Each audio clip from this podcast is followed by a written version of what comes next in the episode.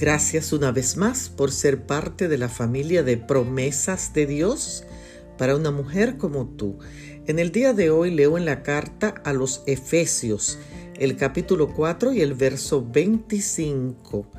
Somos miembros los unos de los otros.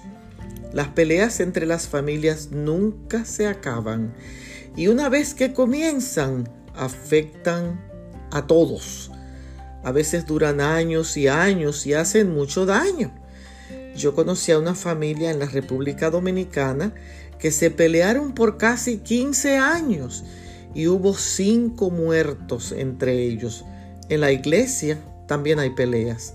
Por eso en el texto de hoy, el apóstol Pablo conocía que esas peleas podían tener efectos devastadores y les recordó a los congregantes de Éfeso somos miembros los unos de los otros, queriendo significar la unidad que hay entre los miembros del cuerpo de Cristo y que nada debería romper esa unidad.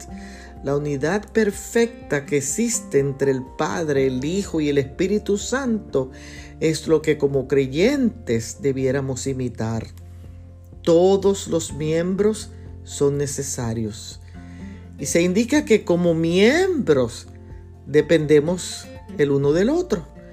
Que hoy la gracia, el poder y el amor de Dios nos permita permanecer unidos, siendo miembros los unos de los otros. Bendiciones.